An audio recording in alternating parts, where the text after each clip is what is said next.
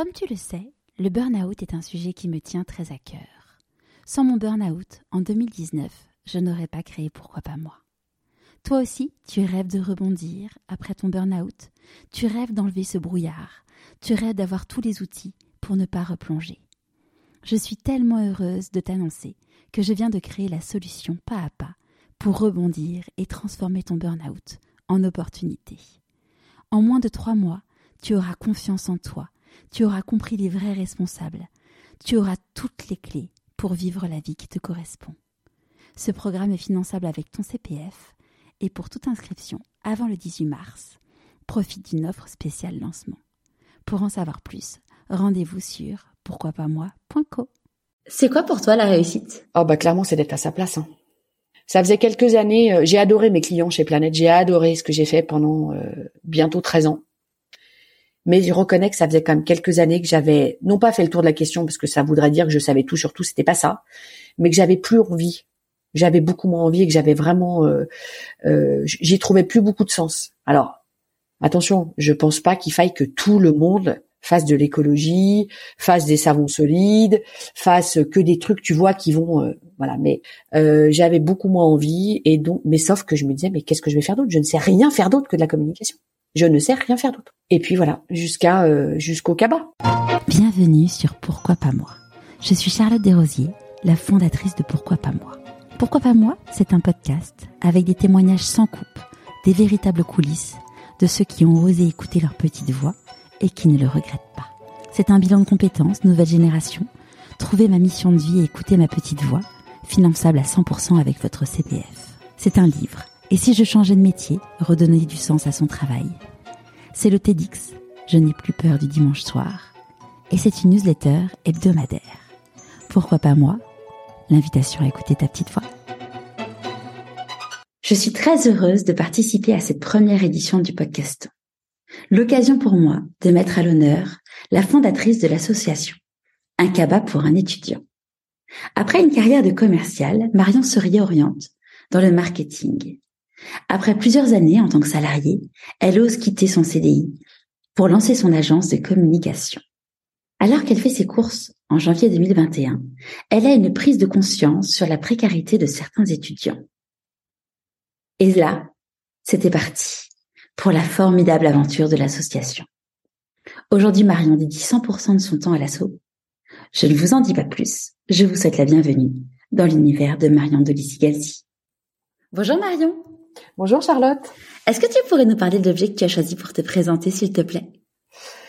Alors ça a été euh, une vraie question parce que je suis pas quelqu'un de très attaché au matériel. J'ai des petits objets chez moi, euh, comme beaucoup de gens, qui sont des souvenirs et auxquels je tiens, et que si je devais peut-être euh, m'enfuir de ma maison en feu, j'arriverais à les glisser dans ma poche. Mais globalement, j'ai plutôt choisi un objet qui représente un peu plus ce que je suis et ce que je suis devenue ces dernières années. C'est mon sac à main parce que euh, en réalité pendant des années j'ai euh, eu plutôt des sacs qui étaient un peu grands dans lesquels je mettais plein de choses et puis ils, devenaient très lourds et je me rendais compte que euh, la moitié de ces choses-là je n'en avais pas forcément besoin. Et depuis peut-être 3-4 ans j'utilise des petits sacs en bandoulière. C'est devenu la grande mode des sacs en bandoulière. Donc des sacs qui sont pas plus grands je dirais que peut-être un, format A5 pour représenter un peu pour les auditeurs. Et je me rends compte que ce que je ne mets dedans que ce qui rentre bien sûr. Et je me rends compte que finalement, ça me suffit largement. Donc cette espèce un peu de minimalisme euh, représente voilà un peu un peu le, le, parcours de ces dernières années où je suis de moins en moins attachée à ce qui peut euh, m'entourer en termes d'objets. Et puis c'est un beau clin d'œil avec le nom de ton association où c'est un cabas. Ah bah oui, bravo.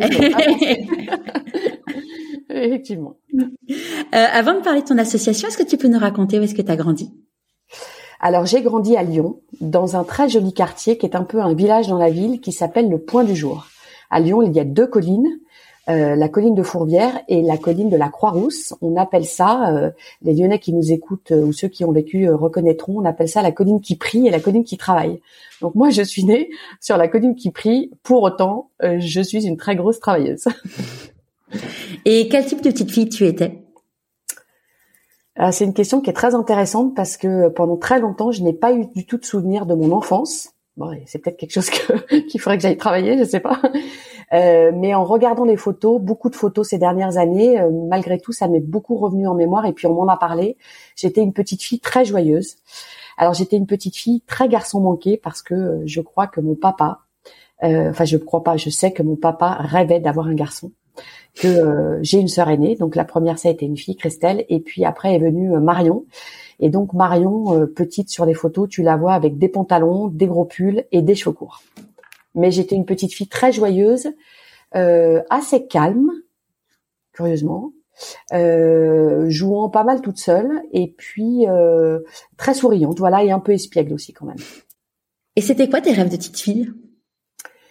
Alors je me souviens pas vraiment d'avoir eu des rêves euh, sur mon avenir de façon très précise, mais je me souviens que quand j'étais petite, j'ai eu une période où je voulais devenir bonne sœur. Euh, ça, ça, a duré une petite année. Je me souviens que je devais être en CE1 ou quelque chose comme ça. Bon, ça m'a assez vite passé. Qu'est-ce qui t'attirait dans le fait d'être bonne sœur? Euh, je, pense qu'il y avait un, euh, je sais pas, je, je trouvais qu'il y avait quelque chose euh, de de l'ordre de la connexion. Euh, je me souviens que ce que j'étais dans une école privée catholique et euh, on, avait la messe chaque semaine on avait un prêtre qui nous faisait le caté, etc. Et je me souviens des chants, d'ailleurs que je ne retrouve pas les rares fois où je vais à l'église. Alors j'y vais plus trop, mais les rares fois où je vais à l'église, je les retrouve pas forcément ces chants, mais je me souviens d'espèces d'envolées musicales qui me transportaient. Euh, et, euh, et euh, j'avais envie d'y croire en tout cas j'avais il y avait quelque chose je sais pas qui que je trouvais assez flamboyant pardon, et euh, voilà, qui m'emportait comme ça. Euh, bon, après, je me suis bien rendu compte que la foi était quand même pas vraiment vraiment là, donc donc voilà, ça a pas duré très longtemps. Et il y avait aussi autre chose. Je me souviens très bien petite, je devais avoir peut-être entre 7 et 9 ans. Dans ma chambre, je fermais les volets. Ma mère, maman avait des paréos. Donc je lui prenais des paréos, je me mettais en maillot de bain en paréo, j'allumais des bougies, t'imagines, à 7 ans dans ta chambre toute seule, et j'installais toutes mes poupées sur des chaises et je faisais la classe et je m'imaginais être à Tahiti en fait. Et donc j'avais cette envie quand même déjà de chaleur, de mer, c'est toujours le cas, hein, euh, et de rêve de loin quand même, de tu vois, de, de vivre quelque part euh, euh, lointain, de, de, de, façon lointaine. Euh, et donc j'habite toujours à Lyon. Bref, j'habite à Lyon. Juste, il faut que tu fasses attention. T'as as le micro qui frotte sur ton chemisier. Pardon. Hop. Euh, du coup, ouais, un rêve d'évasion. Et euh, est-ce que tu as, est-ce que tu as voyagé? Alors oui, j'ai voyagé. Euh, je suis partie à 21 ans après euh, mes deux années d'études. Je suis partie vivre un an aux États-Unis. Je suis partie comme jeune fille au père à l'époque en 92, 80. Ouais, c'était c'était ce qui se faisait pas mal. Voilà, donc et puis après j'ai revoyagé un peu, soit en famille, avec les enfants, voilà. Mais c'est quelque chose que je pourrais faire euh, tout le temps en fait. Donc déjà, tu avais une connexion avec les enfants euh, parce que moi, je ne suis au père, faut être euh, courageuse quand même. Ouais, alors je, m'occupais d'une petite fille Morgane qui avait 4 ans, qui était adorable, qui était une petite fille adoptée, que j'ai d'ailleurs avec qui, enfin j'ai reconnecté avec ma famille quand quand Internet est vraiment arrivé dans les foyers il y a peut-être une grosse vingtaine d'années, et je me souviens, je les ai recherchés, je les ai retrouvés, je les avais appelés sur Skype ils sont venus me voir en France. Génial. Il y a quelques années et elle, elle est venue passer également une semaine à la maison. Euh, ouais, c'était trop bien. Trop chouette. Et euh, au moment des études, ça s'est passé comment pour toi? Alors au moment des études, moi j'avais des parents qui avaient pas beaucoup de moyens, donc euh, ce qui est certain, c'est qu'il n'était pas question. Il papa m'avait bien dit que qu'il paierait pas d'école privée et que c'était pas possible de partir dans une autre ville pour pouvoir réaliser des études. En même temps, pour être très honnête, euh, je crois pas que j'étais vraiment faite pour faire de grandes études. Euh, j'étais euh, pas très travailleuse. Euh, j'ai eu pas mal de facilité à l'école, ce qui m'a pas du tout donné le goût du travail scolaire. Alors que quand on me connaît, quand on voit ce que je suis capable d'abattre comme boulot depuis que je suis dans la vie active, c'est quand même, il y, a quand même un vrai gap. donc j'ai fait un, un DUT Tech de Co euh, à Lyon et euh, donc c'était ça dépendait de l'université hein, donc ça n'était bien évidemment pas payant. Euh, j'ai fait un bac plus 2 et pareil j'ai pas énormément travaillé c'est même une époque où j'ai beaucoup beaucoup fait la fête. J'ai eu quand même mon DUT et très rapidement les professionnels que je rencontrais dans le cadre de mon DUT m'ont dit mais Marion vous êtes faite pour aller sur le terrain aller bosser continuez pas. J'ai eu un petit regret quand même. j'ai eu plusieurs regrets pendant des années derrière. Un peu le syndrome, tu sais, de j'ai pas le diplôme euh, bac plus 5 comme tout le monde, qui est, qui, est quand même un peu le, la carte à avoir. Euh, mais voilà, j'ai beaucoup appris sur le terrain. Et, euh, et tes parents, ils faisaient quoi comme métier? Alors papa était visiteur médical. Il a été visiteur médical à l'Institut Mérieux toute sa vie, alors qui ensuite a changé de nom. Mais euh, euh, et puis euh, maman était alors. Il faudrait pas qu'elle se retourne de là où elle est. Faire bien attention parce que j'avais des consignes. Tu sais, à l'école, quand on est petit, on doit écrire sur des fiches le métier des parents. Et donc maman me disait, je, je vous interdis de mettre sans emploi. Vous mettez mère au foyer sans feuille de salaire. maman, de là où tu es, je continue de, dire la même chose, ne t'inquiète pas. que du coup, tu as une sœur? J'ai une sœur aînée, ouais, Christelle, euh, dont je suis très proche et que j'embrasse bien fort si elle nous écoute. Et qui a euh, pas tout à fait trois ans de plus que moi. D'accord. Donc euh, là, tu as ton DUT, tu pars un an en jeune fille au père. Ouais. Quand tu reviens en France, qu'est-ce que tu, comment ça se passe? Ah bah là, c'est horrible. Hein. C'est-à-dire que là, j'ai vécu un an loin de mes parents. Euh, dans une famille certes, mais euh, voilà, vivant une expérience. Et puis il faut se souvenir quand même que 92, il n'y a pas Internet, il n'y a pas les téléphones portables. J'appelle mes parents le jeudi après-midi, je me souviens, euh, pendant, euh, enfin le jeudi, plutôt dans la matinée, parce que chez eux on avait, je crois, 7 heures ou 8 heures de décalage, pendant 5 minutes. On est en francs. À l'époque, je crois qu'on paye 17 francs la minute. Euh, 17 francs, c'est quoi? C'est 2 euros, 3 euros, enfin quelque chose comme ça. Tu vois, t'imagines? Et, et mes parents ont pas beaucoup de moyens. Euh, autant te dire que ça dure. Tu vas bien, t'es pas malade, non non, euh, que tout va bien, voilà, terminé. Euh, et donc quand je reviens chez mes parents, d'abord je trouve que tout est tout petit, les murs sont très très près de moi, mais forcément quand tu vis en Californie, tout est immense. Et je me dis surtout, il va pas falloir que je reste trop trop longtemps. Donc là, je trouve un job pendant six mois euh, de commercial itinérante et je et je, je vends des pulvérisateurs de jardin dans les grandes surfaces spécialisées jardinage. Imagine un peu, j'ai 23 ans et euh, je parcours le Grand Sud-Ouest dans ma Clio sans clim, euh, voilà, en écoutant Sud Radio. Donc à 23 ans, je peux te dire quand t'es tous les soirs à l'hôtel toute la semaine, c'est chaud quand même. Mm. Mais t'étais pas chez papa et maman. Mais j'étais plus chez papa et maman. Ouais. Et après? Et donc après, euh, j'ai passé une, une, année euh, comme commerciale euh, à Paris, dans l'univers de l'édition et de la carte postale pour une, une marque qui à l'époque avait un énorme succès, c'était les petites souris Diddle. et puis bon, je, je, me suis rendu compte que la vie parisienne n'était absolument pas faite pour moi. Je, suis désolée, je sais que toi tu es tu es passé aussi.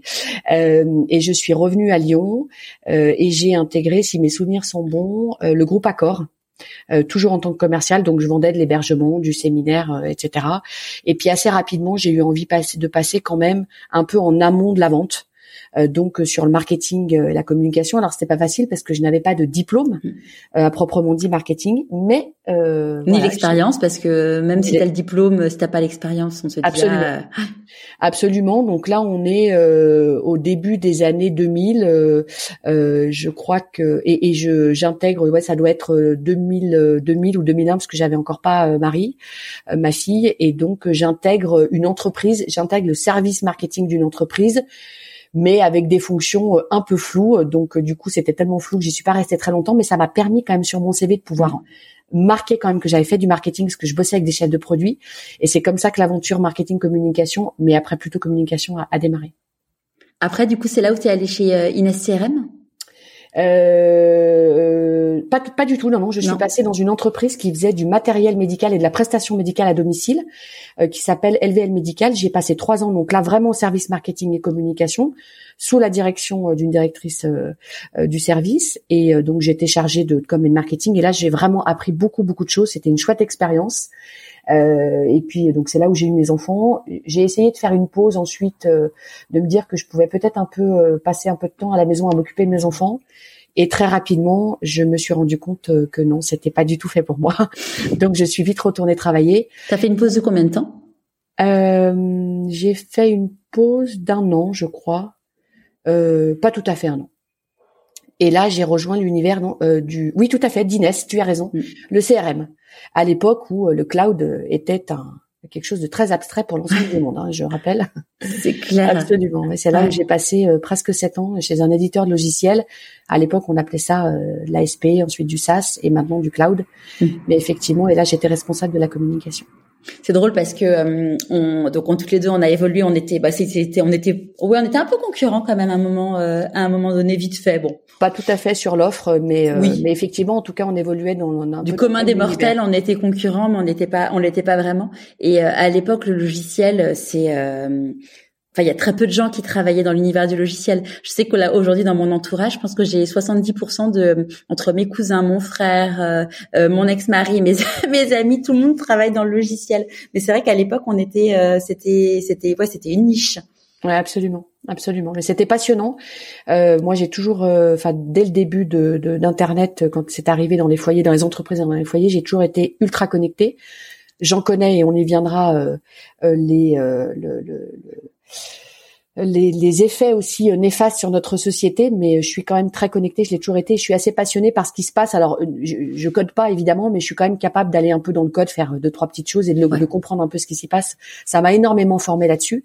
Et euh, puis moi, j'ai fait de la communication et du marketing sans réseaux sociaux, euh, sans euh, Sendinblue et Mailchimp, sans éditeur. Enfin, tu vois, on faisait des trucs tout à la mano, quoi. Donc c'était t'apprendre dans le dur quand même. C'est clair, oui. Il fallait pour euh, à l'époque pour avoir les idées, il fallait euh, fallait se débrouiller pour pouvoir avoir les moyens de les, les, développer quoi. Il bah, fallait avoir des idées, il fallait pas attendre que Canva te propose des modèles quoi, c'est sûr. C'est ça. c'est sûr. Et euh, tu restes quoi, six ans, six ans et demi chez chez Inès? Ouais, ouais, presque sept ans, ouais, tout à fait. Et puis un jour, euh, euh, les enfants ont 7 et 9 ans, je crois, donc Marie euh, et Benjamin.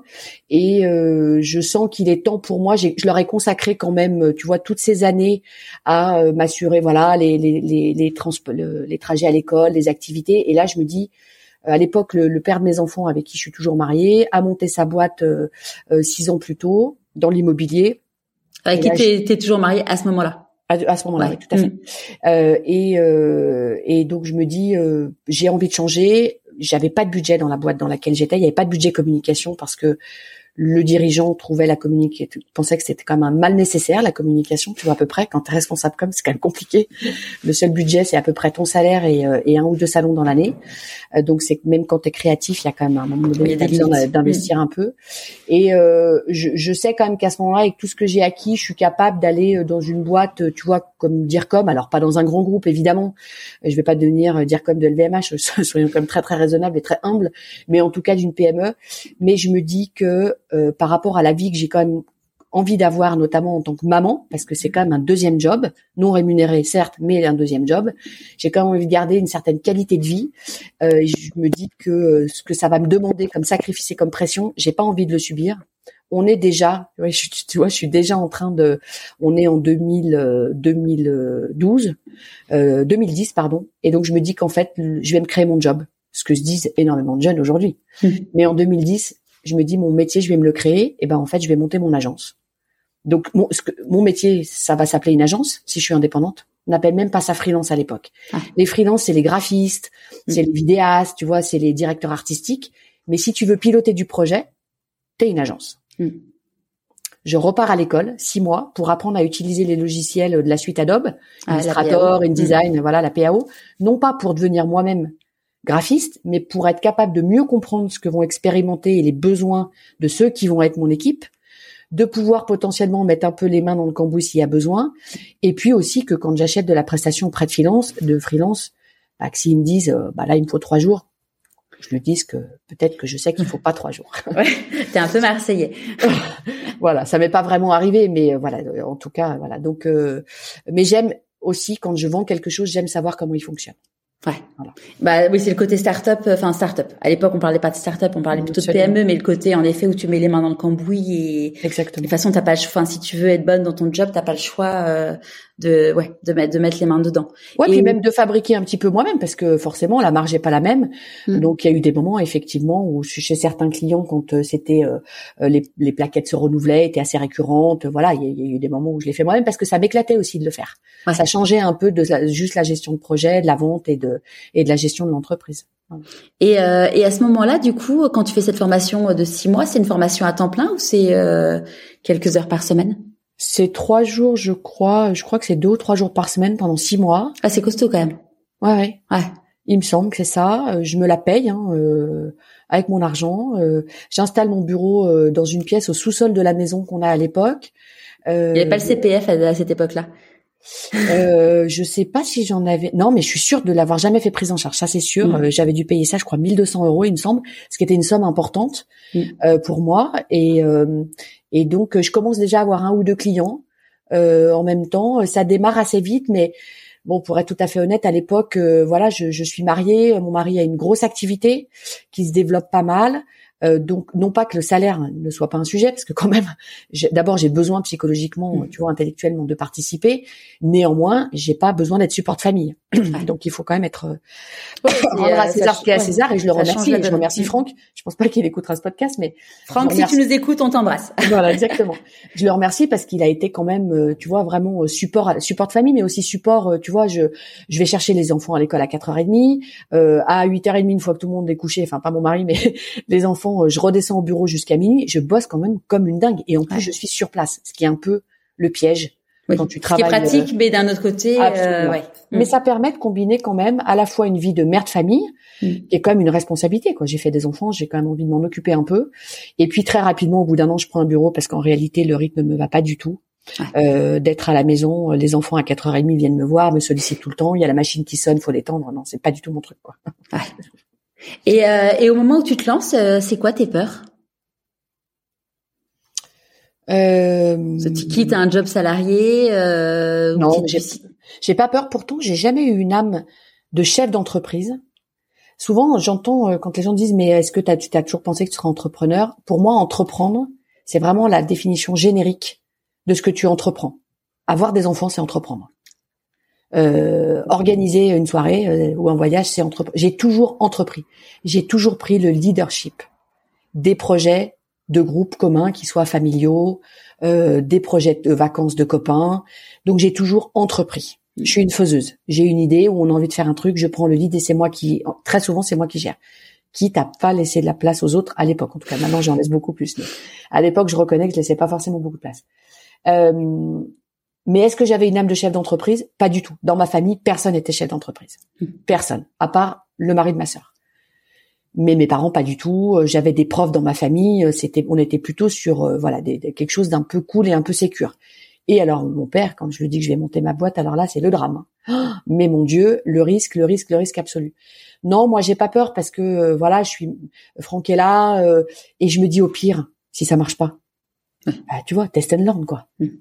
Voilà, non, j'ai pas peur. Non, j'ai vraiment pas peur. Et comment tu fais du coup pour trouver tes premiers clients? Le réseau, j'ai euh, j'ai 40 ans. Enfin, j'ai 39 ans en 2010. Voilà, 39, 40 ans, j'ai déjà un réseau. Euh, j'ai euh, d'abord euh, des clients de la boîte de CRM dans laquelle je bossais, qui sont mes premiers clients. Euh, et puis de bouche à oreille. Et puis au début, c'est un logo, c'est une plaquette, c'est un site web. Et puis euh, celui à qui t'as fait le site web revient te voir pour refaire ses plaquettes. Donc j'ai eu les copains. Euh, je, je, je suis communicante, donc je, je commence à utiliser pas mal les réseaux sociaux, beaucoup Facebook. Euh, je sais pas, j'ai un client, une, une grosse boîte de plomberie à Lyon qui a une cinquantaine de salariés. Euh, j'ai été euh, pote avec lui quand j'avais euh, 17 ans. Il me retrouve sur Facebook, il me fait bosser pendant six ans. Je suis son agence de com. ah, Tu vois, enfin, Mm. donc ouais, beaucoup de réseaux parce que je suis une femme de lien et je suis une femme de réseau. Euh, donc euh, ouais, le, le réseau, le réseau, le réseau du réseau, le premier cercle, deuxième cercle, troisième cercle. Bah d'ailleurs, euh, on, on se connaît toutes les deux parce que je connais, enfin voilà, je suis une très très bonne amie de, du frère de ton ex-mari. Et c'est ce qu'on disait d'ailleurs tout, à- tout à l'heure euh, hors micro, c'est qu'en effet, euh, on est resté en contact alors que vous êtes séparés, et qu'on s'est pas vu physiquement toutes les deux depuis euh, Mm. très longtemps. Absolument. Mais on reste en contact. voilà, Voilà. C'est ça qui est chouette. Ça. Ouais, je suis une femme de lien, donc euh, donc euh, d'ailleurs euh, ce que ce que les gens mon, ag- mon agence s'appelait Planète, euh, ce que les gens venaient euh, acheter, c'était pas tant Planète, c'était plutôt euh, Marion Dolzy-Gelzy, mon expertise, ma façon d'être, euh, ma façon de les rassurer, d'accompagner des projets, etc. C'était c'était surtout ça. T'as recruté dans cette dans Oui. dans ton agence? Alors les premières années, j'avais un modèle dès le départ qui était plutôt celui d'une équipe de freelance, qui sont restés les mêmes euh, jusqu'à la fin. Donc ça, c'était vraiment chouette, mais c'était des freelances. Et puis à un moment donné, je me suis essayée euh, à l'association. Mm. Ça n'a pas fonctionné, mais pour des raisons. euh, euh, alors le choix de l'associé, mais ça n'est en aucun cas une critique de ce qu'elle est ou de ce qu'elle était, du tout. Je pense que ça, ça, a coïncidé en fait avec ma séparation et je pense que le choix de l'associé et du modèle était piloté euh, par des choses qui étaient pas justes, tu vois, qui étaient pas à leur place à ce moment-là. Donc aucune critique euh, vis-à-vis d'elle ou euh, vis-à-vis de moi, on s'est trompé toutes les deux, on n'était pas à la bonne place au bon moment, les bonnes personnes pour s'associer à ce moment-là. Et ensuite, j'ai recruté effectivement une personne que j'avais eu en alternance, donc je l'ai recrutée en CDI, donc ça c'était une grande fierté pour moi. Et puis elle s'est rendue compte au bout d'un an, un an et demi qu'elle s'était trompée de métier. Voilà, donc ça, ça a été un peu compliqué, je reconnais. Euh, Pourquoi? été dur. Bah parce que c'est un investissement quand même. Euh, le salariat, euh, tu, prends quelqu'un, tu vas en alternance, et puis ensuite, bah tu, tu paries quand même. Hein, euh, bon, euh, tu as eu des salariés, tu sais ce que ça coûte. Mm. le temps de formation, il a un coût. Et quand la personne est bien lancée, qu'elle est qu'elle est bonne, qu'elle est bien, formée, qu'elle te dit, eh ben en fait je vais partir, mais enfin, tu, ça serait bien plutôt que tu m'aides à partir, tu vois. Ça c'est compliqué. Ça, ça j'avoue que le format, ouais, là c'est compliqué.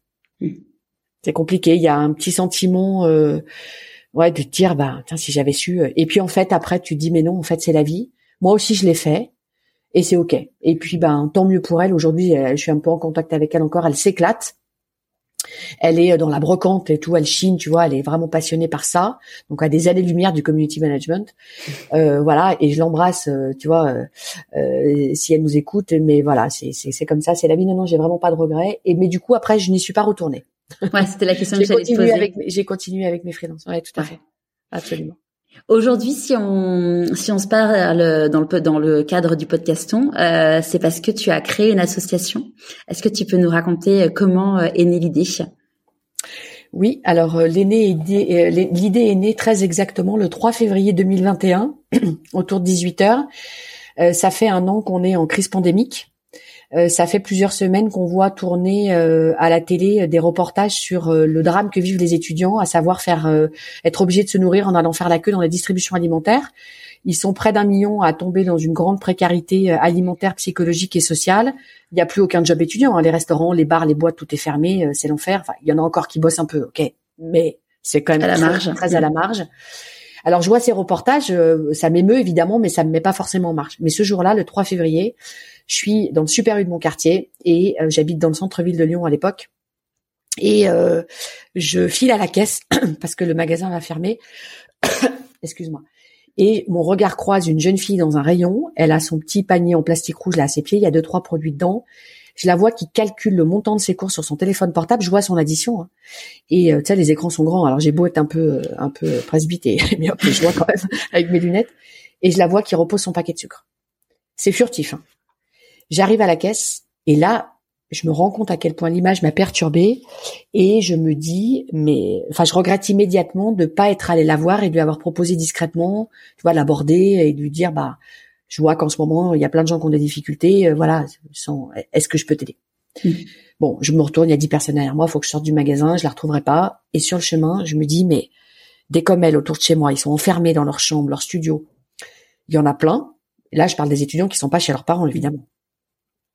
Et puis dès que, mais moi, je vais pas pouvoir. Euh, d'abord, comment je les trouve? Je vais pas aller frapper à toutes les portes du quartier. Parce qu'à cette époque-là, ils ont quel âge tes enfants? Euh, Bah 2021, Marie a 20 ans et enfin pas encore 20 ans, donc 19 euh, ans et Benjamin 17. Ouais, et sachant qu'ils vivent chez toi. Euh, absolument. Donc, absolument. donc t'es pas confronté à ça toi dans ton dans ton dans ta vie à toi. Bah non, moi je suis confrontée à ma fille qui s'est effondrée euh, littéralement, euh, euh, qui a arrêté ses études et qui est en, en, année sabbatique en mode plutôt un peu dépression, vraiment difficile. Bon après elle a repris des études, mais ouais, ouais ça a été très compliqué. Donc non, il me parle. Moi je suis vraiment plongée dans mon boulot, donc il faut quand même que je maintienne la boîte donc de mon agence. Donc je, je, il me parle je pense qu'ils la voient la difficulté, ils en parlent un peu à la maison, mais c'est pas vraiment un gros sujet. Mm. Et donc sur le chemin du retour, je me dis, ces jeunes, ils sont en galère. Euh, comment je fais pour les trouver? Ils sont enfermés chez eux. Je peux pas aller dans, devant les facs pour proposer d'aider. Et puis mm. à moi toute seule, je vais pas y arriver surtout. Ouais, et puis t'as la as la notion d'ego, de dire, euh, de vouloir accepter l'aide. Enfin, c'est c'est compliqué quoi. Ouais, alors j'en suis même pas encore là. Mm. J'ai 500 mètres pour rentrer chez moi, Charlotte. Pendant les 500 mètres, je me dis, Dès comme elle, il y en a plein autour de chez moi. Comment je fais pour les trouver? Et de toute façon, je vais pas pouvoir les aider toute seule. Et dès comme moi, je suis sûre qu'ils ont envie d'aider. Il y en a plein. mais comment je fais pour rassembler ceux qui ont envie d'aider et ceux qui ont besoin d'aide, les étudiants? Et comme moi, dans mon job, des projets web, de sites web, on en fait toute la journée, je me dis, bah, en fait, je vais faire un formulaire en ligne. Il y a une chose que tout le monde a appris depuis un an, c'est à utiliser Internet. Mmh. Ça, c'est clair. Et donc, les gens vont s'inscrire. Et puis, bah voilà, je vais les faire, euh, je, vais faire matcher quoi. Mmh. Je rentre à la maison, j'en parle, voilà, tout le monde trouve l'idée dingue. Et le lendemain, je déjeune avec une de mes copines, Anne.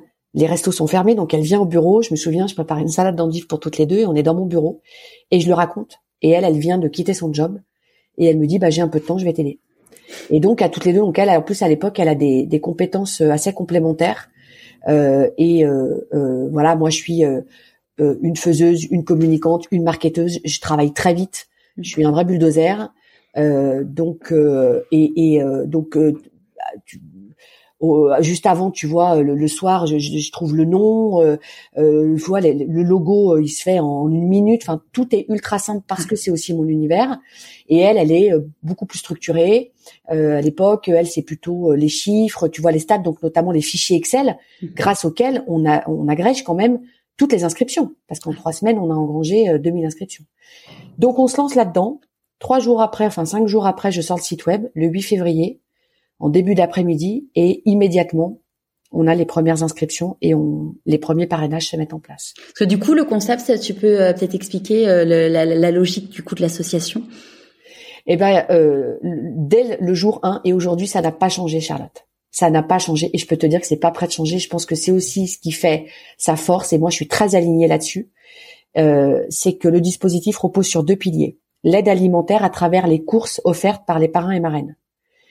Attention, ça ne veut pas dire que les parrains et marraines donnent de l'argent à l'étudiant. Les parrains et marraines payent les courses. Soit ils sont seuls et ils donnent les courses à l'étudiant, soit ils font les courses avec l'étudiant et ils règlent les courses. Mais ils ne donnent pas d'argent. Il n'y a pas d'échange d'argent. Et le deuxième pilier, c'est le lien social. Pourquoi? Parce que nous parrainons des étudiants qui vivent loin de chez eux, dans une autre ville, ils viennent d'une autre ville ou d'un autre pays. Ça n'aura pas échappé à beaucoup de tes auditeurs qui ont des grands enfants que le, il y a un, logiciel qui s'appelle Parcoursup, qui s'appelait APB avant, qui euh, permet aux jeunes de, de, trouver leur orientation et l'école ou l'université dans lesquelles ils vont les faire. Ça a complètement rebattu les cartes. Mm. Énormément de jeunes, d'ailleurs j'ai pas de chiffres, mais je suis pas sûr qu'ils existent, enfin ils sont pas publics, sont obligés de changer de ville pour aller faire leurs études. Ça, ça génère de la précarité. Et ils se retrouvent seuls dans une ville dans laquelle souvent ils connaissent personne donc loin de chez eux, souvent avec des parents qui n'ont pas les moyens de subvenir à leurs besoins, tant au niveau de, du prix ou de l'école, enfin parce que l'université il faut quand même un tout petit peu payer, pas beaucoup, mais euh, euh, des écoles privées, mais aussi ah, le logement, tout ça, ouais. Mais bien sûr, du coût de la vie. La connexion internet et. Euh, donc ça veut dire que soit ils sont obligés, soit ils se disent bah non, je fais pas d'études, mais en même temps parcoursup leur dit bah dans ta ville il n'y a pas de place à la fac, donc faut que tu ailles ailleurs, même dans une fac. Hein. et du coup débrouille-toi pour payer tout ça. Donc euh, le lien social, il était essentiel dès le premier jour. Alors encore plus à l'époque parce que ça fait un an qu'ils sont enfermés et que on parle un petit peu de la dépression des jeunes, mais pas tant que ça. Il y a eu énormément de suicides, énormément de tentatives de suicide. On n'en a pas parlé tant que ça. Il y a eu un ou deux cas qu'on fait la une des, des médias, mais c'est tout. Et donc moi, je veux absolument que les parrains et marraines créent du lien. Ouais. ouais c'est pas juste un côté euh, financier, c'est aussi euh, le côté humain. Soutien dans tous les sens du terme. Mais la nourriture euh, du cœur. Oui, bien sûr. La nourriture intellectuelle. Donc il y a la nourriture du cabas, ce qu'il y a dans les courses, euh, dans le sac de course, ce qu'on appelle le cabas, qui est un vieux mot d'ailleurs. Je pense que je sais pas s'il y a des gens peut-être qui savaient pas ce qu'était un cabas. C'est possible. Les jeunes probablement. Mm. Et, euh, et et je me suis rendu compte qu'après, comme quoi, ça c'est quand même assez inconscient. Le mot cabas, il y a un, côté un peu suranné, un peu ancien. C'est un peu le mm. cabas de nos grands-mères. Et en fait, c'est, tu vois, le cabas et l'étudiant. Donc, parce que c'est vrai qu'on a beaucoup de parrains qui sont plutôt euh, des personnes de 50, 60 ans. Alors pas tous, 60, 70 ans. Donc tu vois, il y a le côté intergénérationnel qui mm. était même dans le nom.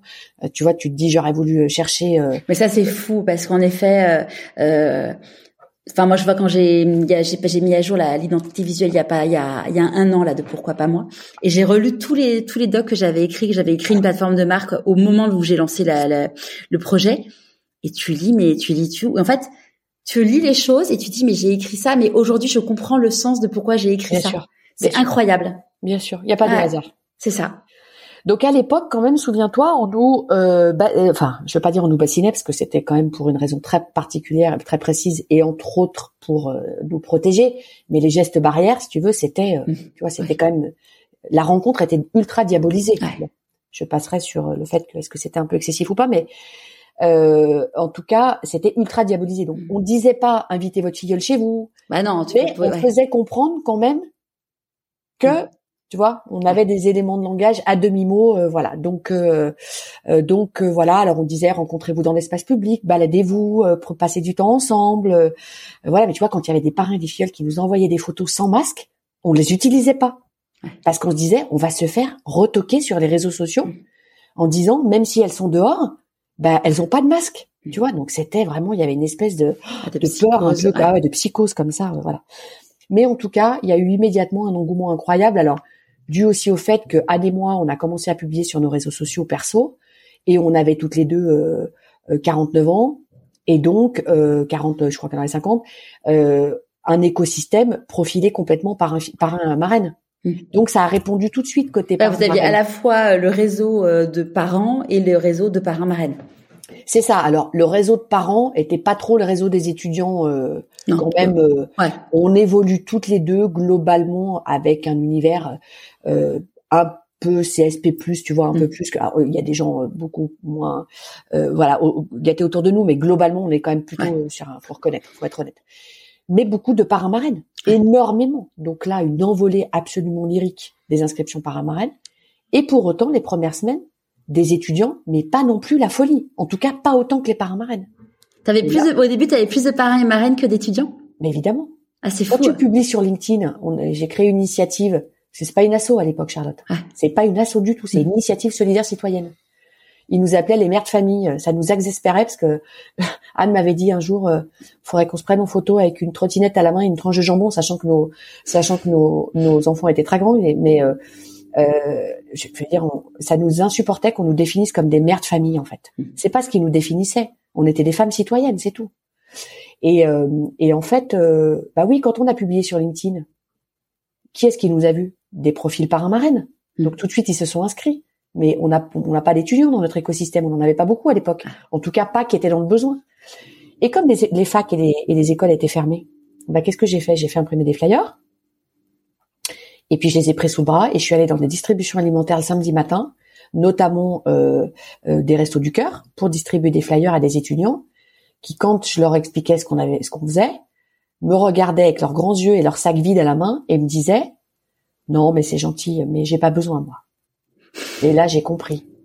Et là j'ai compris que ça allait pas être forcément simple parce qu'il y a de la honte et il y a de la gêne bien sûr, bien évidemment. Mais c'est comme ça. Et puis après le bouche à oreille s'est fait petit à petit petit à petit entre étudiants. Oui, c'est ça. C'est qu'en fait, euh, t'en as un qui dit regarde, moi je, moi, enfin en fait, c'est l'exemple, euh, c'est se dire ah bah lui il l'a fait, donc moi je peux le faire. Oui, alors sachant quand même que même si aujourd'hui la parole est peut-être un peu plus libre aujourd'hui sur la précarité étudiante parce qu'elle a été beaucoup médiatisée depuis deux ans, merci au Covid entre guillemets d'avoir mis en lumière, alors pas merci d'avoir aggravé, mais d'avoir mis en lumière et aggravé une situation qui en fait existait déjà avant. La précarité étudiante, elle existe depuis bien avant le Covid puisque la dernière étude de l'INSEE de 2016 dit qu'un étudiant sur cinq vit sous le seuil de pauvreté. Enfin, 2016, on est très loin du Covid quand même. Ouais. C'est clair. Donc là, du coup, euh, ça commence à prendre un peu. Euh, comment, euh, à quel moment où tu te dis waouh, c'est en train de partir Oh bah dès le premier jour en fait. Hein dès le premier jour euh, parce que euh, c'est parce qu'on voit sur nos téléphones euh, les inscriptions qui tombent, mais c'est surréaliste, surréaliste. pendant trois quatre mois, on a bossé peut-être 17 heures par jour avec Anne. C'était complètement dingue. et du coup, tout de suite, je me dis, cette idée que j'ai eue, elle est, il y a un truc qui se passe. Une semaine après, je réalise qu'en fait, lors d'une interview avec un journaliste, parce qu'on a été enfin, et là du pour le coup c'était moi qui prenais la parole. Euh, euh, d'abord parce que c'était mon idée, donc je l'incarnais tellement mm. que j'en parlais vraiment avec, tu vois, passion et euh, et voilà et vérité. Et surtout, j'étais la plus communicante des deux, mm. donc c'était plus simple. j'étais le visage de l'assaut et, voilà. D'ailleurs, Anne que je remercie est plus du tout dans l'assaut déjà depuis un petit moment. et voilà, c'est logique parce que moi c'est mon bébé. Mais à l'époque, je réalise, je me souviens qu'en réalité, cette idée, elle me vient de mes parents, mais ça a été complètement inconscient. Parce que quand j'étais petite, ma maman, qui était donc mère de femme, mère au foyer, sans feuille de salaire, je rappelle, euh, euh, faisait des cabas de course dans notre quartier pour des femmes qu'elle avait identifiées qui étaient des mamans solo, isolées et qui étaient vraiment dans la galère. Donc elle allait, je me souviens, chez Leclerc, qui était en allant Leclerc dans notre quartier, et au marché, et elle faisait des sacs de course qu'elle leur apportait.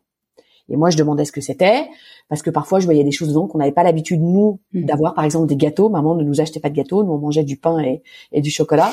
Et elle me disait, non, non, tu touches pas, c'est pas pour toi, c'est pour madame Intel. Bah, pourquoi? Bah, voilà, parce que, bah, tu vois, elle a pas d'argent, donc on l'aide.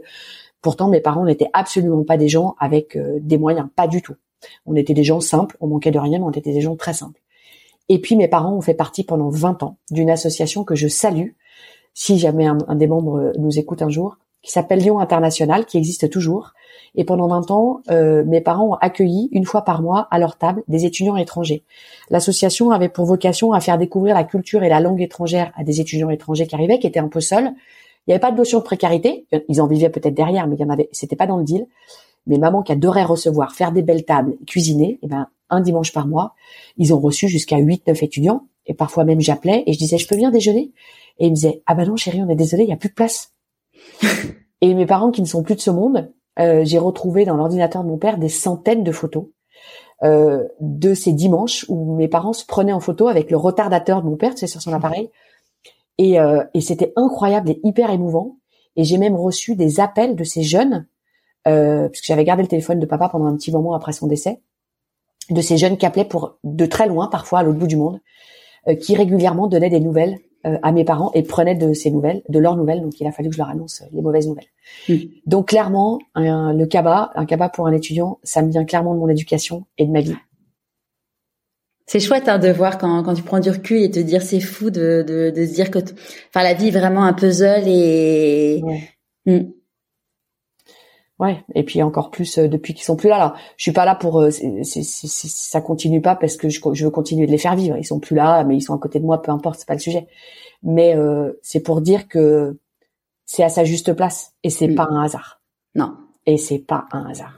Tu vois, c'est marrant parce que, enfin, c'est pas marrant, mais euh, comme tu sais, j'ai créé un bilan de compétences, mais avec un axe vraiment différent des choses traditionnelles parce que l'idée c'est vraiment de permettre aux gens de trouver leur raison d'être, leur euh, leur pourquoi et, qu'est-ce qui apporte du sens dans leur vie. Et euh, et si quelqu'un euh, me dit un jour non mais moi j'ai trouvé ça et franchement c'est une grosse surprise, bah c'est qu'il y a un problème, c'est pas possible. En fait, c'est ce que je dis, c'est que notre petite voix, elle nous parle. Il y a une douce mélodie de notre petite voix qui qui, qui nous parle et en fait, c'est c'est il y a des petits indices, des, des petites graines qui sont semées partout et puis un jour bah ces graines elles, elles germent en fait. Il y a une il y a une citation d'Aristote euh, que je connaissais mais qu'en fait euh, je ne voyais pas vraiment, tu vois avec un grand V qui dit euh, alors je dis ça avec beaucoup d'humilité. Hein. Mm. quand vos talents rencontrent les besoins du monde, là se trouve votre vocation.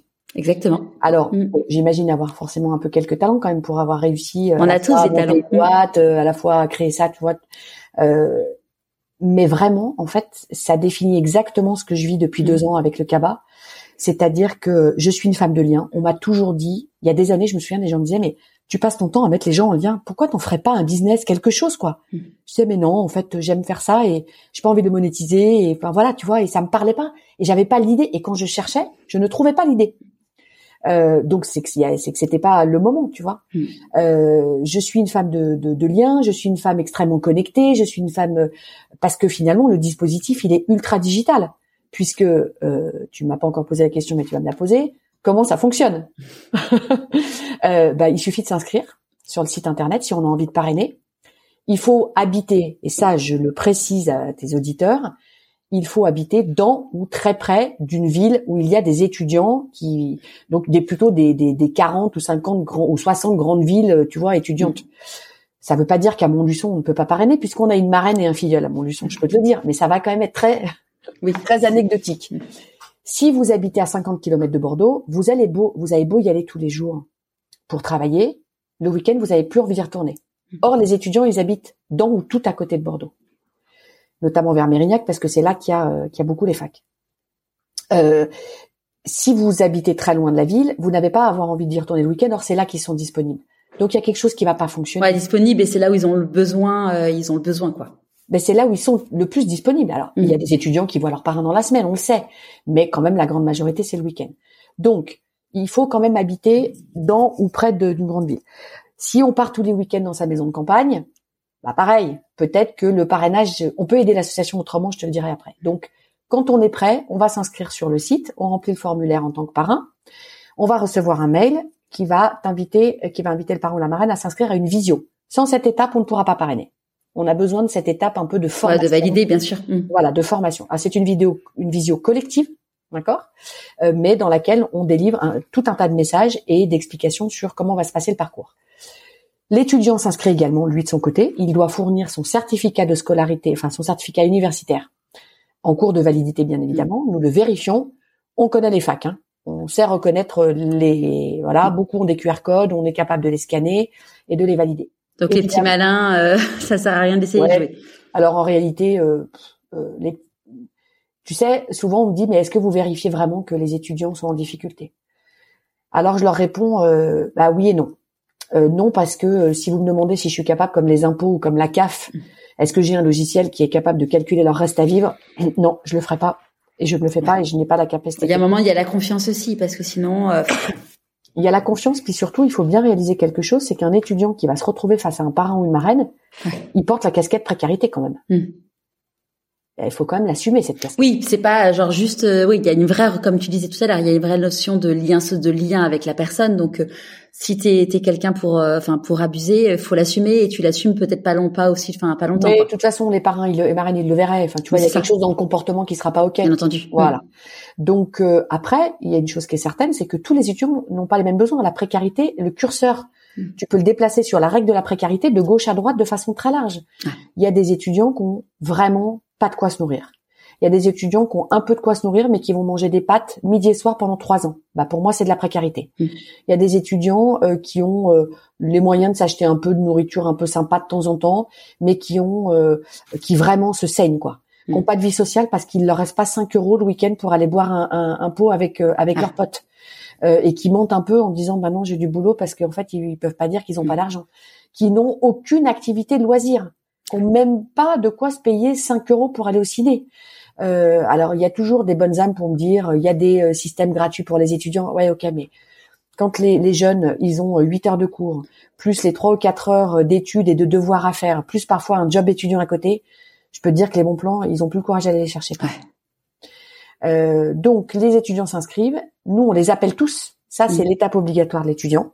On les appelle tous pour voir un peu avec eux, comprendre un peu leur situation, identifier peut-être des cas qui ne rentrent pas dans le cadre du CABA. Si un Mm. étudiant ne veut que des courses et qui veut pas de lien social, qui Ouais. veut pas de, qui veut juste un livreur de, voilà, Mm. de- ou des courses offertes, on ne le prend pas dans le dispositif. Ouais. Parce que le parrain, il est aussi là pour apporter Mm. ce lien social, euh, voilà, et proposer des choses, et parce que ce lien intergénérationnel et parfois interculturel, interculturel, il est hyper riche, il est super chouette. Ouais, top.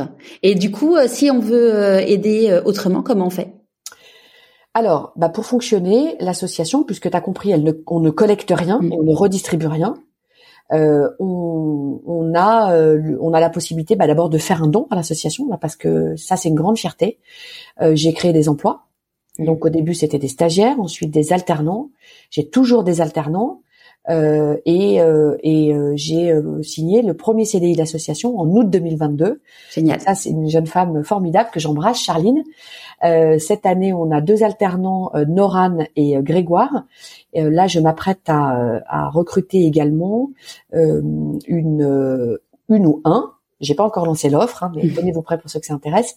Responsable de, du développement territorial, donc pour préparer l'essaimage, puisqu'on va ouvrir des antennes dans d'autres villes en France.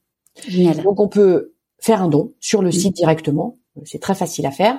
Défiscaliser, je précise, euh, pour les entreprises et pour des particuliers. Euh, on peut également en parler autour de soi, tout simplement. Tu vois ce que tu fais, Charlotte? Vraiment, merci.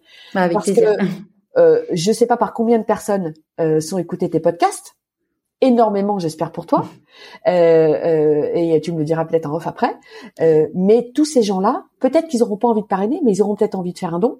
Ils auront envie d'en parler à leur tour parce qu'ils trouveront le dispositif génial et qu'ils vont en parler autour d'eux. C'est cette capa- capillarité-là qui est extrêmement efficace. Ils peuvent euh, en parler à leur entreprise. Beaucoup d'entreprises nous soutiennent. C'est de là quand même que vient de la plus grande majorité euh, de nos soutiens financiers. Euh, donc dans le cadre de leur RSE, ils peuvent avoir envie de nous soutenir en proposant tout un tas d'actions qu'on peut faire ensemble. Et là, on est complètement dispo pour en discuter avec eux. voilà, ils peuvent en parler à leurs collègues, à leurs familles, à leurs copains. voilà. Top. Et là aujourd'hui, du coup, aux universités aussi et aux écoles, excuse-moi. Ouais aux écoles et aux universités, très important pour que les... Alors pourquoi je précise et les écoles aussi? Parce qu'on a à peu près 10% d'étudiants qui viennent d'écoles privées. Ok. Dans le top 5, il y a l'EM Lyon. Tu le sais, chez nous, on a des étudiants de l'EM Lyon qui sont parrainés au CABA quand même. Alors des gens nous disent, ben comment c'est possible quoi si ouais mais ça m'étonne pas parce que moi je vois j'étais dans l'école de commerce euh, j'avais un de mes copains euh, qui habitait euh, qui habitait à Clichy son son papa était mort sa maman était nourrice euh, il était obligé de bosser euh, chez à la Fnac tous les, enfin plusieurs fois par semaine et tous les samedis pour pouvoir juste bah, payer son emprunt étudiant et alors il vivait chez sa maman mais n'empêche que euh, ouais il fallait tu te rends compte Charlotte elle est où l'égalité des alors bon je sais qu'on ne vit pas dans un monde idéal de mm. bisounours où tout le monde a la même égalité des chances je suis pas complètement sotte non plus néanmoins je pense que vraiment on, on, on est rentré on pousse de plus en plus les jeunes à faire des études ok, très bien, pourquoi mm. pas? Même si je pense qu'ils sont pas tous obligés d'aller à bac plus 5, hein, parce que mais voilà, aujourd'hui on, leur dit que s'ils n'ont pas bac plus 5, ils n'ont pas de chance de se faire recruter. Je trouve ça très dommage. Mais en tout cas, un jeune qui doit bosser 20 heures par semaine pour subvenir à ses besoins, il aura jamais la même chance que tes enfants ou mes enfants qui vont pas être obligés de travailler parce qu'on n'est pas riches toutes les deux euh, mais euh, on a quand même les moyens de les accompagner. On aura quand même les moyens de les accompagner. Enfin, toi, tu, ils sont plus jeunes les tiens, mais moi, j'ai quand même eu les moyens de les accompagner. Donc, euh, tu vois, je trouve que l'égalité des chances, ben, voilà, elle, n'est pas là pour tout le monde. Donc, l'objectif, c'est pas non plus de sauver le monde. J'ai pas cette ambition-là, enfin, de sauver tous les étudiants en difficulté. Mais si on peut, et on est nombreux à avoir envie de les aider pour un peu plus de justice, eh ben, écoute, tant mieux. Donc, il faut informer les, les universités pour qu'elles relaient le dispositif auprès des étudiants et les écoles privées également. Ouais. Comment t'écoutes ton intuition? En faisant. Je fais. En fait, euh, je suis quelqu'un qui se pose à la fois beaucoup de questions. Je suis assez cérébrale. Je me torture pas mal, mais en même temps, euh, euh, je sens en fait je le sens à l'intérieur et de plus en plus, quand je rencontre quelqu'un, je me dis, t'as un léger malaise. Est-ce que c'est parce que t'as pas écouté, t'as pas su bien écouter, t'as pas posé les bonnes questions, t'as pas bien compris, enfin malaise. Tu vois, il y a un truc qui, ou alors euh, c'est que vraiment tu sens qu'il y a un truc qui qui est pas à sa place quoi. Mais ça ça ça fait pas de ça veut pas dire que c'est pas des gens bien et tout ça, hein, mais c'est juste mm. que le truc est pas à sa place. Euh, je le sens en fait je le sens au fond de moi et je pense que en vieillissant, peut-être qu'on arrive mieux à entendre maintenant. Je suis sûre que j'entendais avant mais que j'écoutais pas. Euh, mon compagnon me dit toujours tu n'écoutes pas, tu n'écoutes pas assez Marie, tu n'écoutes pas. Comment tu célèbres tes réussites? Ben, je les célèbre pas. Pourquoi tu veux que je les célèbre? Normal ce que je fais, non? Non, c'est pas ça qu'il fallait répondre. non, mais ça me fait rire parce que j'écoute, j'écoute euh, pas mal tes podcasts et c'est une question que tu poses et donc je me suis, la suis posée. Euh, j'en parle, je les partage, ce qui est assez nouveau. Maintenant, j'en parle. Tu vois, je rentre à la maison. Nous, on passe beaucoup de temps à table chez nous. On est tous des super bavards et on se raconte nos journées. Euh, donc, euh, on se raconte nos journées. Et bah, du coup, tu vois, s'il y a un nouveau partenaire euh, qui euh, vient nous proposer son aide, si on a eu des histoires de parrains et de filleuls et de marraines complètement dingues, parce qu'on reçoit des témoignages tous les jours, hein, par mail, par les réseaux sociaux, par les messageries privées des réseaux sociaux. Enfin, ça rentre, tu sais, c'est comme l'eau, hein, ça trouve sa voie. on reçoit des photos, donc ouais, ça on raconte tu vois, par exemple, euh, là, maintenant, depuis quelque temps, il y a des premiers étudiants qui ont été parrainés, par exemple, en 2021, euh, et même en, attends, on est en quoi? On est en janvier 2023, oui, qui ont fini leur, euh, leurs études en juin, en 2020, en juin 2022, par exemple. Et ben, ils se sont inscrits comme parrains, Charlotte. Ah, c'est génial. C'est pas une dinguerie, ça. Ah, c'est fou. C'est-à-dire qu'en fait, au-delà de l'aide, on est dans le présent. Hmm. On est dans le présent parce qu'on les aide maintenant on est dans le futur parce qu'on les aide à devenir des adultes plus forts et qui vont grandir avec moins de notions de peur, d'accord? Donc on les aide à se préparer à devenir des adultes plus forts et mieux construits. Mais on est aussi dans le futur parce qu'en fait, on plante des petites graines. En fait, sans m'en apercevoir, je me rends compte que ce que j'ai créé, ça plante des petites graines dans d'esprits de jeunes qui ont peut-être pas eu la chance parce que leurs parents, tu vois, tu parlais de, de, de ton pote, euh, Mm. euh, de ton euh, collègue de classe à Clichy, il y a des, quand même des familles, ils arrivent quand même à être solidaires, mais enfin, ils sont quand même dans le combat quotidien, quoi, pour payer le loyer, pour manger. Ça les empêche pas d'être solidaires, mais peut-être qu'ils ont, euh, il y en a qui ont même pas le temps de l'être, quoi, et qui n'ont pas été éduqués là-dedans. Et ces jeunes, quand ils n'ont pas connu cette solidarité-là, ben en fait, ça la fait germer dans leur esprit. On plante cette graine dans leur esprit. Euh, entends-moi bien, hein, je, encore une fois, c'est du- je dis ça avec beaucoup d'humilité. Hein. Je suis pas en train d'imaginer que c'est moi qui, je suis en train d'enseigner le, la solidarité. J'ai rien inventé. La solidarité de quartier, elle a toujours été. Non, mais tu la propages. Elle a toujours, voilà, je la propage. D'abord, la solidarité de quartier, elle a toujours existé. Mes parents en, en sont la preuve vivante. Il y a des millions de gens qui sont comme ça en France. Simplement, je les, euh, je la formate, enfin, je l'organise et je la rends accessible avec euh, cette plateforme à tous ceux qui ont peut-être pas le courage d'aller leur chercher, de la chercher eux-mêmes. Il y a plein de gens qui osent pas aller voir leurs voisins pour euh, leur proposer de les aider. Il y a plein de gens qui osent pas ça. Alors que nous, on leur, on leur apporte ça. Donc ça, c'est assez innovant. Et il y en a plein qui nous disent, mais c'est exactement ce que j'ai envie de faire. Merci de l'avoir créé. On pourrait leur dire, bah, vous auriez pu, euh, mais on leur dit pas. D'abord parce que ça serait un jugement et que je suis pas du tout, j'ai pas envie d'être dans le jugement. Et c'est ok, très bien. Voilà. Tu sais, c'est le, ce qu'on appelle en marketing le time to market. Mm. Voilà, c'est, bah, on est là au bon moment et au, C'est ça. À quel moment dans ta vie tu t'es dit pourquoi pas moi? Ben, tout le temps. Euh, quand je suis partie aux États-Unis euh, à 21 ans, euh, quand euh, j'ai décidé que je ferais du marketing et de la communication alors que j'avais abordé ça euh, de façon assez superficielle à l'IUT, euh, et que je me suis dit bah ouais pourquoi pas moi en fait euh, bah ouais en fait je vais y arriver quoi. Et puis euh, et puis bah quand je me suis dit bah en fait je vais créer mon job donc bah je vais monter ma boîte. Et puis bah en fait tout le temps. J'ai pas tu m'as demandé euh, ce qui me faisait peur euh, ou si j'avais eu peur quand j'avais monté ma boîte. J'ai peur de certaines choses dans la vie. L'abandon, euh, euh, la hauteur, j'ai ultra le vertige mais affreux comme toi, je sais. Peur de l'avion mais ça y est, ça va mieux. Euh, euh, mais le reste dans le boulot, dans le j'ai pas peur. Non. Donc parfois j'ai peur d'aller aborder des gens, tu sais Charles. Parfois je me dis non, mais en fait je vais pas aller lui parler, lui il va me regarder, il va se dire mais elle est folle, qu'est-ce qu'elle me veut? Alors j'ai trouvé un- une super tactique, mais je pense que je suis pas la seule à l'utiliser. Je trouve que LinkedIn est hyper fort pour ça. Tu vois, je vais à Paris la semaine prochaine euh, pour recevoir euh, le prix, euh, le premier prix solidarité version féminin qui a été euh, qui a été Ah, c'est génial, bravo. à l'assaut. Mm. Et je profite, j'en profite pour rester à Paris et rencontrer plein de gens. Et il y avait des gens que j'avais vraiment envie de rencontrer. Et ben, j'utilise LinkedIn. Je trouve que c'est un super premier paravent, tu sais, Mm. parce que je connecte les gens sur LinkedIn, je leur envoie un message, je leur dis bah voilà, je, voilà qui je suis, voilà ce que je fais. J'aimerais bien vous rencontrer parce que je pense que vous avez des choses à m'apprendre ou, ou j'ai envie de partager ça avec vous et tout ça. Et du coup, ça, ça me permet d'oser.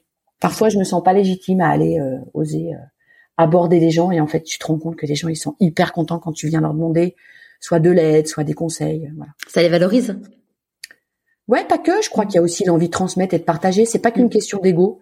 Euh, c'est aussi l'envie de. Il y a plein de gens euh, comme moi euh, qui ont envie de partager. Euh, Quand j'ai des jeunes qui m'envoient leur CV, euh, je leur renvoie un mail de 30 lignes en leur donnant des conseils sur ce qu'ils doivent améliorer sur leur CV, même si je les embauche pas, quoi. Tu vois? Mm. On est nombreux à avoir envie de partager euh, ce qu'on sait déjà. Voilà. C'est quoi pour toi la réussite? Ah bah clairement, c'est d'être à sa place. hein. Ça faisait quelques années, euh, j'ai adoré mes clients chez Planète, j'ai adoré ce que j'ai fait pendant euh, bientôt 13 ans.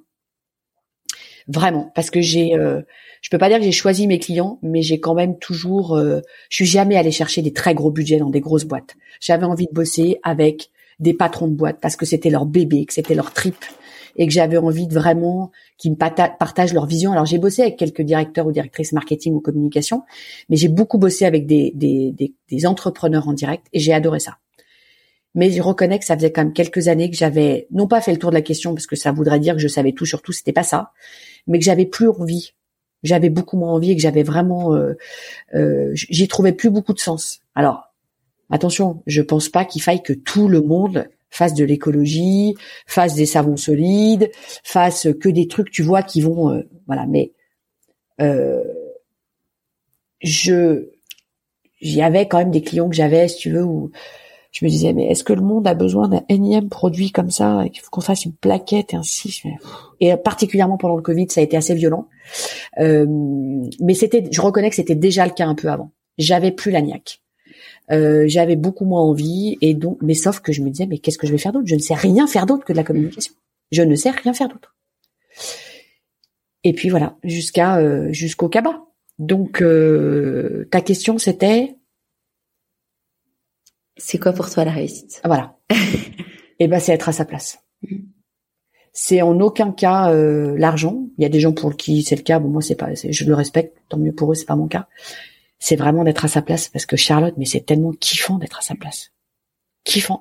Et peut-être que dans dix ans, je ne me sentirai plus à ma place et ça sera ok mm. parce que j'aurais fait quelque chose de chouette et je serais hyper fière parce que hier soir euh, j'étais à un événement et quelqu'un m'a dit c'est quoi ton pardon, c'est quoi ton plus grand rêve pour le cabas J'ai dit mais c'est que ça vive bien après moi. Aujourd'hui, d'ailleurs, du coup, aujourd'hui, euh, aujourd'hui, euh, tu es à 100% du coup sur le cabas. T'as arrêté euh, Planète Com? J'ai arrêté Planète, ouais, tout à fait. Euh, et donc, ça a été un, ça a été une décision qui en même temps a été longue à prendre et en fait, même temps pas si longue, parce que pour tout te dire, peut-être une dizaine de jours euh, après avoir lancé l'initiative, bah du coup, quand, quand on a été submergé euh, de, de boulot, on s'est dit non mais là, faut qu'on trouve de l'aide. Donc pour prendre des stagiaires, il faut qu'on se structure. Et surtout, il y a des entreprises qui nous ont tout de suite contactés pour nous proposer leur aide et leur aide financière. Donc quand tu as une boîte qui t'envoie un mail et qui te dit on adore ce que vous faites, on trouve ça génial, nous aussi on veut aider, on a débloqué des fonds, est-ce que vous pouvez nous envoyer votre RIB? Euh, bah, je leur ai dit mais j'ai pas de RIB en fait parce que moi je suis une citoyenne. Enfin non en fait non. Donc une entreprise des entreprises. Donc là on s'est dit ok il faut qu'on se structure en association. Donc, euh, on a créé l'association Un Cabas pour un étudiant, euh, dans laquelle elle n'est plus euh, du tout aujourd'hui. Et, mais, mais du coup, on n'avait pas le choix. Donc, on a pu prendre des stagiaires, on a pu collecter des fonds, un peu de subventions publiques, mais très peu. On est plutôt vraiment sur nous, sur du mécénat privé et sur du don de particuliers. mais tout de suite, en fait, je me suis dit, mais en fait, Marion, mais qu'est-ce que c'est que cette idée dinguissime que tu as eue, avec de l'humilité, hein, mais quand même dingue. Et je me suis dit, c'est tellement évident. Un jour, ça va être mon job. Hmm. Mais pendant deux ans, j'ai quand même continué ma boîte parce que euh, d'abord, euh, bah, si tu veux, le modèle économique d'une asso, euh, principalement, en tout cas comme la nôtre, c'est quand même le don, le mécénat. donc, bah, déjà, faut assumer le fait à un moment donné d'aller quelque part prendre de l'argent. Mais cet argent, il n'est pas enlevé de, des étudiants puisque on fait pas de collecte. Hmm. nous, c'est notre les, les, soutiens financiers servent à faire fonctionner l'association. S'il n'y a pas plus de salariés, euh, il n'y a pas d'association, il n'y a plus de parrainage. Et ceux qui me disent prenez des bénévoles, non, ça n'est pas possible pour beaucoup, et en tout cas pour le fonctionnement de base de l'association, ça n'est pas possible. Les bénévoles, ils sont pas à 100%, et tu peux pas gérer des parrainages, gérer du suivi, gérer des inscriptions, et tout ce qui se passe derrière, dont je rentrerai pas dans les détails, avec des bénévoles qui viennent deux heures par semaine ou une après-midi par semaine. Ça n'est pas possible. Ouais, c'est pas. Euh, je sais que chez euh, à l'association Petit Prince, alors j'ai plus le j'ai plus le, nombre de jours que qui est demandé, mais je me demande dans quelle mesure c'est pas ou deux ou trois jours par semaine. Enfin, c'est c'est vraiment un investissement de temps qui est énorme, mais en même temps, si tu peux si tu veux pouvoir euh, aider à réaliser des rêves, il y a pas le choix en fait mais parce que c'est de la présence auprès des bénéficiaires. Oui, c'est ça. Sur comme moi, mes parents, mais comme moi, mes parents et mes étudiants. Mais là, on parle du back office. Oui, oui, on est bien d'accord. Mm. On est exactement, euh, euh, on est quasiment en mode de start-up entrepreneurial. Mm. Moi, je, je, j'applique à l'association entre guillemets, euh, en grande partie les mêmes méthodes qu'à l'entreprise. C'est aussi pour ça que ça fonctionne. Mm. D'accord? Euh, On n'est pas dans un monde de bisounours on a des bénévoles, attention, mais on, et en plus, on a des bénévoles au-delà. Je parle pas des parrains et marraines. On a des bénévoles qui soient parrains, marraines ou pas, qui viennent nous aider. Par exemple, on fait au mois de septembre des forums d'assaut. On va dans, on est allé, on a fait que Lyon l'année dernière, mais là, on va aller en faire dans toutes les villes. Ben, on a besoin de parrains qui viennent tenir les stands. Euh, voilà, donc on, a des parrains qui viennent nous aider pour, enfin des bénévoles qui viennent nous aider pour plein de choses. Mais pour le fonctionnement propre quotidien, cinq jours par semaine de l'assaut, c'est pas possible. Donc on a besoin de fonds. Et donc euh, voilà. Mm. Et donc euh, j'assume complètement le fait que, mais il m'a fallu quand même des mois de travail, je te jure là-dessus, sur le fait que je crée de l'impact. Cet impact, évidemment, s'il n'y avait pas les parrains et marraines, ça n'existerait pas. Mais c'est mm. quand même moi qui l'ai créé, Charlotte. Et c'est ok de, de, tu vois, c'est pas de l'ego, c'est pas être prétentieux de dire ça. Mais tant que tu n'arrives pas à l'intégrer, tu ne te sens pas légitime pour te payer dans ton association. Hmm. Donc c'est hyper important de faire ce travail. Et donc euh, oui, je vais être salarié, alors pas de l'association, mais du fonds de dotation, qui, euh, qui est l'organe de collecte. Euh, mais voilà, c'est là, c'est, c'est voilà. Et l'association, c'est vraiment l'opérationnel. Et ouais, j'assume que je crée de la valeur. L'idée est top, elle fonctionne. Euh, j'ai une génialissime équipe que j'adore, que j'embrasse. Charline, euh, Noran et Grégoire. Grégoire s'occupe de la communication, Noran des parrainages, Marie qui est en service civique, qui a 18 ans, elle est incroyable, t'as l'impression que ça fait 5 ans qu'elle bosse, une maturité de dingue.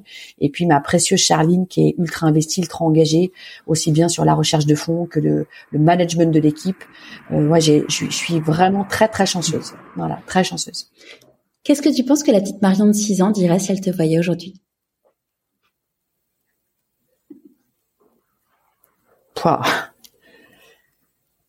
Euh, ma première réponse aurait, été de te dire j'en ai aucune idée. j'en ai aucune idée. Et en même temps, peut-être qu'elle dirait waouh mais comment t'as fait pour en arriver là?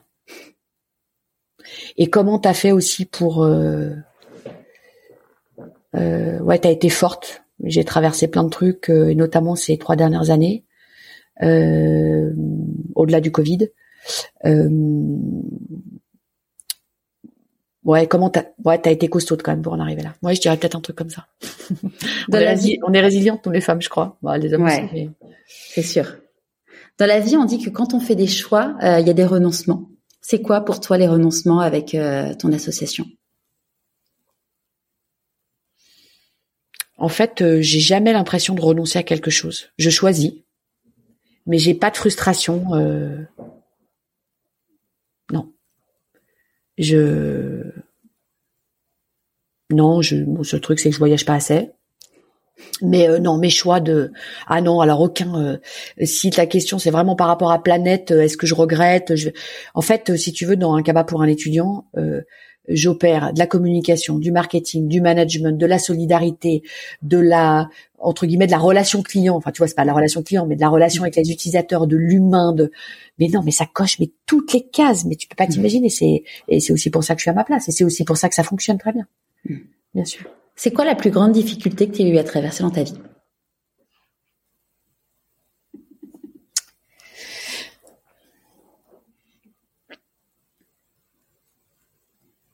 Oh, excuse-moi, c'est l'émotion qui est arrivée comme un tsunami. Euh... Ah, je crois que je te l'ai dit tout à l'heure. Hein, c'est j'ai perdu mes deux parents là ces trois dernières années. Euh, je pensais qu'à 50 ans, tu sais, j'ai vu des gens autour de moi, dont mes amis perdent leurs parents à 40, 45 ans, 50 ans. Tu te dis bah c'est la suite logique, c'est leurs parents, tu vois.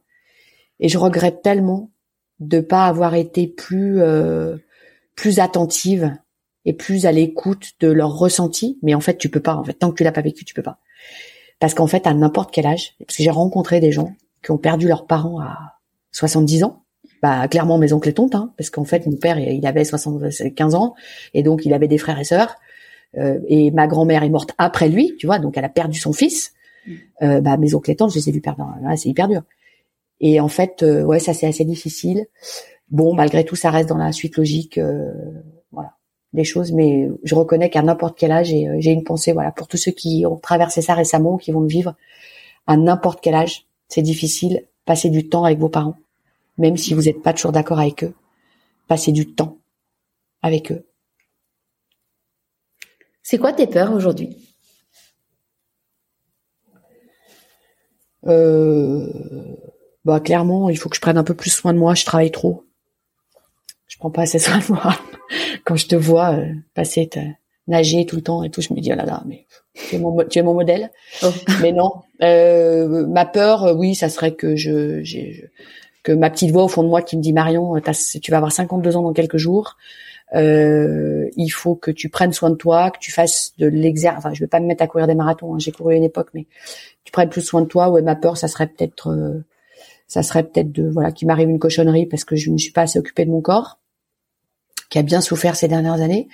Euh, et ma peur, euh, sinon, je vais te dire, tu sais ce que c'est drôle, c'est incroyable que tu me poses cette question.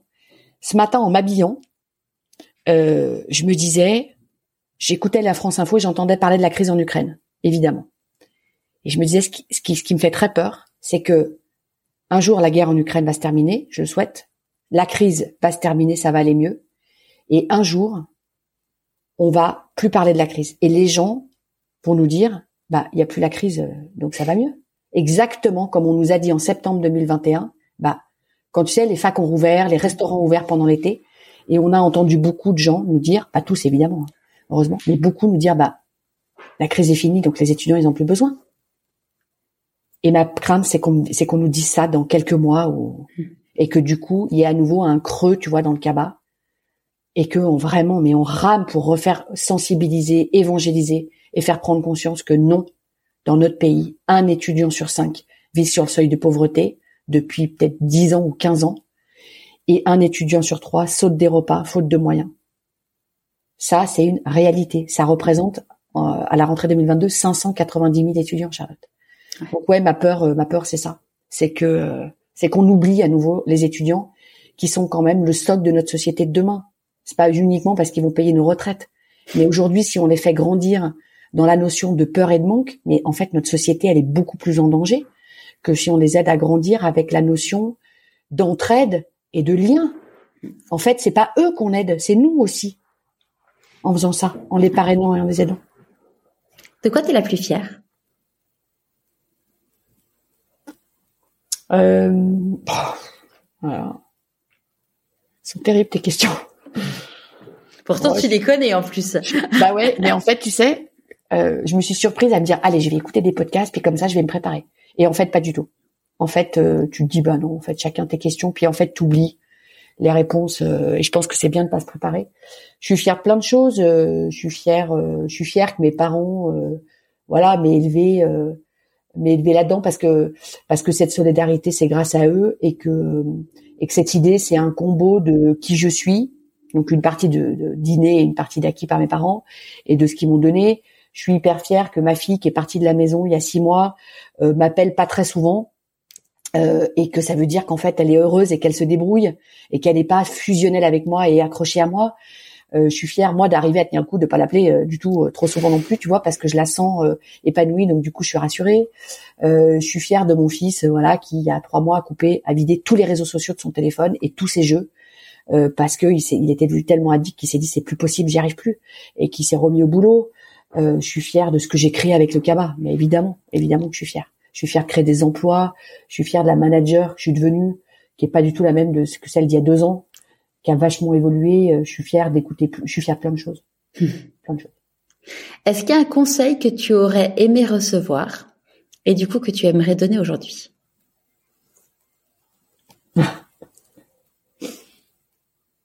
Euh... Ça me vient pas à l'esprit. Honnêtement, je j'en vois pas. Euh, peut-être écoute plus ta petite voix. Et je veux euh, dire une chose aussi, ma grand-mère, quand j'étais plus jeune, elle devait avoir une soixantaine d'années, elle me disait tout le temps, j'aimerais avoir 20 ans et savoir ce que je sais. On pourra jamais changer le fait que les jeunes vont faire des erreurs, ils ont besoin de faire leur parcours comme nous, tu vois. Nos parents nous ont dit ça, nous, nous ont dit ce qu'il fallait faire, on n'a pas écouté. Parfois ils avaient raison, parfois pas. J'essaye un peu de transmettre sans être euh, sans être ingérante. Moi, je suis sûre que je suis de temps en temps. J'essaye de moins l'être. J'essaye de transmettre, mais on pourra jamais avoir 20 ans et savoir ce qu'une personne de 60 ans sait. En revanche, je dis de plus en plus souvent, La réponse, tu l'as un peu au fond de toi si tu apprends à écouter, mais c'est pas facile. C'est pas facile, Charlotte, de s'écouter. Ça veut dire Ah, quoi s'écouter? Mm.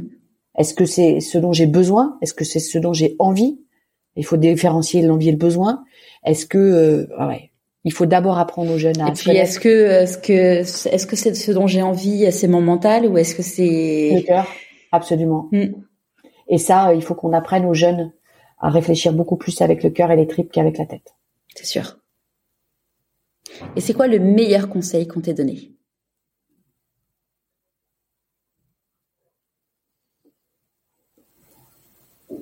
Euh... Ah mais je sais pas, je, suis sûre qu'on m'en a donné. En fait, on m'en donne tous les jours et j'apprends tous les jours. Euh... Je, je sais pas, je, sais pas Charlotte. En fait, on m'en donne tout le temps, donc j'en ai pas un euh, qui me vient. En plus, j'ai plus une super bonne mémoire là depuis quelques années. J'ai un peu de charge mentale. Euh... Je sais pas, mais probablement euh, que quelqu'un si je sais. Géraldine, si tu m'écoutes, je t'embrasse. Je suis pas sûre qu'elle écoutera, mais elle va se reconnaître. C'est pas vraiment un conseil, mais c'était c'était un conseil qui était sous forme d'un objet. À l'époque où je me posais les questions de monter ma boîte, de créer mon job, tu te souviens, Planète. Elle m'a offert un carnet, donc j'étais salariée. Elle m'a offert un carnet bleu. J'ai toujours la photo dans mon téléphone. Il y avait marqué notebook dessus. J'étais fan des carnets, un peu, mais depuis je le suis devenue beaucoup plus. Et en fait, ce carnet, je me souviens qu'elle me l'avait offert pour que j'écrive mon projet dedans. Parce que je lui en avais un peu parlé. Et ça, ce carnet, ça voulait dire, t'as le droit, Marion. T'as le droit et t'es capable. Merci Géraldine, je t'embrasse. Est-ce que tu as un conseil de lecture à partager avec nous? Euh, j'ai adoré. Alors moi, je lis pas de lis bouquins de développement personnel et tout ça, tu vois. Donc, euh, je lis pour me détendre et me faire plaisir. J'ai kiffé, mais alors euh, comme jamais. euh, là où se cachent les écrevisses, non, là où euh, pousse, euh, là où grand, euh, il y a un film qui est sorti. Voilà, je, je, je vois que tu tapes et que tu cherches. Là où se cachent les écrevisses. Là où se cachent les écrevisses, je j'ai vu le film. Bon, perso, euh, Non, ou là où chantent les écrevisses. là où chantent les écrevisses. Le film est à des années-lumière. En fait, il y a un, il y a un descriptif de la nature du marais qui est absolument incroyable. Euh, je viens, je suis en train de finir euh, Femme puissante, euh, d'Elia Salamé, que je trouve assez chouette, même si je trouve qu'elle tourne un peu trop autour de la maternité, euh, de la féminité, euh, parce que je pense que nous, les femmes, on est des êtres humains et on n'est pas que des femmes aussi, tu vois. Donc euh, voilà. Là où chantent les écrevisses. si vous aimez euh, les descriptions de la nature et, et de et de vraiment vous sentir dans le bouquin, dans l'histoire, allez-y. Super.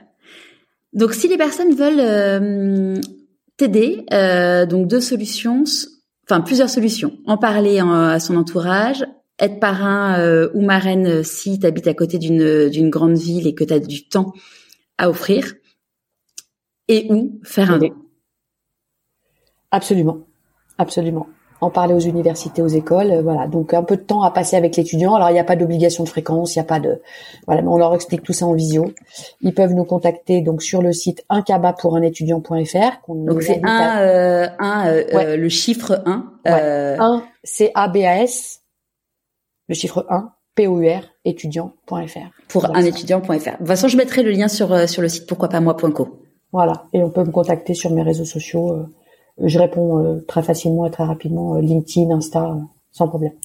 Super. À qui as-tu envie de dire merci et pourquoi avant qu'on se quitte? Ah, je veux remercier euh, mon, mon, mon cercle ultra euh, ultra proche, ultra privé, euh, mes enfants bien évidemment, qui m'ont supporté pendant euh, l'escalade du Kaba, parce que je peux te dire que je me suis pas beaucoup, même s'ils étaient grands, franchement j'ai calculé personne pendant des mois, ça a été euh, incroyable. Après, euh, voilà, on a toujours beaucoup bossé, mais vraiment les premiers mois ont été absolus. Mon compagnon Frédéric, que j'aime profondément et qui euh, euh, dans son métier aussi de coach en développement personnel, euh, nous accompagne beaucoup euh, sur la compréhension de l'humain euh, et me supporte et me, me supporte à- dans le double sens, hein, t'as compris, Mm. euh, dans cette aventure entrepre assoprenariale. Voilà, je suis une assopreneur aujourd'hui, euh, entrepreneuriale et assoprenariale qui me prend beaucoup de temps, donc il est patient et il est de très bons conseils. Euh, et puis euh, ma sœur, euh, ma sœur et sa famille. euh, sans qui les dernières années auraient été très très compliquées, encore plus compliquées. Et puis bien sûr tous les parents et marraines, parce que sans eux le CABA n'existerait pas. Et les étudiants, je mm. remercie, très souvent les étudiants pour accepter cette main tendue parce qu'il leur faut du courage. Mm. Merci Marion. Merci à toi Charlotte pour ton invitation. Avec plaisir et puis de toute façon on, donnera des nouvelles de l'association euh, euh, via la newsletter ou, ou via Insta ou LinkedIn. Merci beaucoup. Merci. J'espère de tout cœur que cet épisode vous aura plu. Si c'est le cas, je vous invite à vous abonner sur votre plateforme d'écoute préférée et mettre 5 étoiles et un commentaire sur Apple Podcast. Pour moi, c'est énorme. Pour continuer à suivre les aventures de mon invité et recevoir des conseils pour écouter votre petite voix, inscrivez-vous à la newsletter et suivez Pourquoi pas moi sur Instagram. Vous avez tous les liens dans les notes de l'épisode. Et évidemment, n'hésitez pas à en parler autour de vous. Je vous dis donc à vendredi pour la newsletter et à dans 15 jours pour le prochain épisode.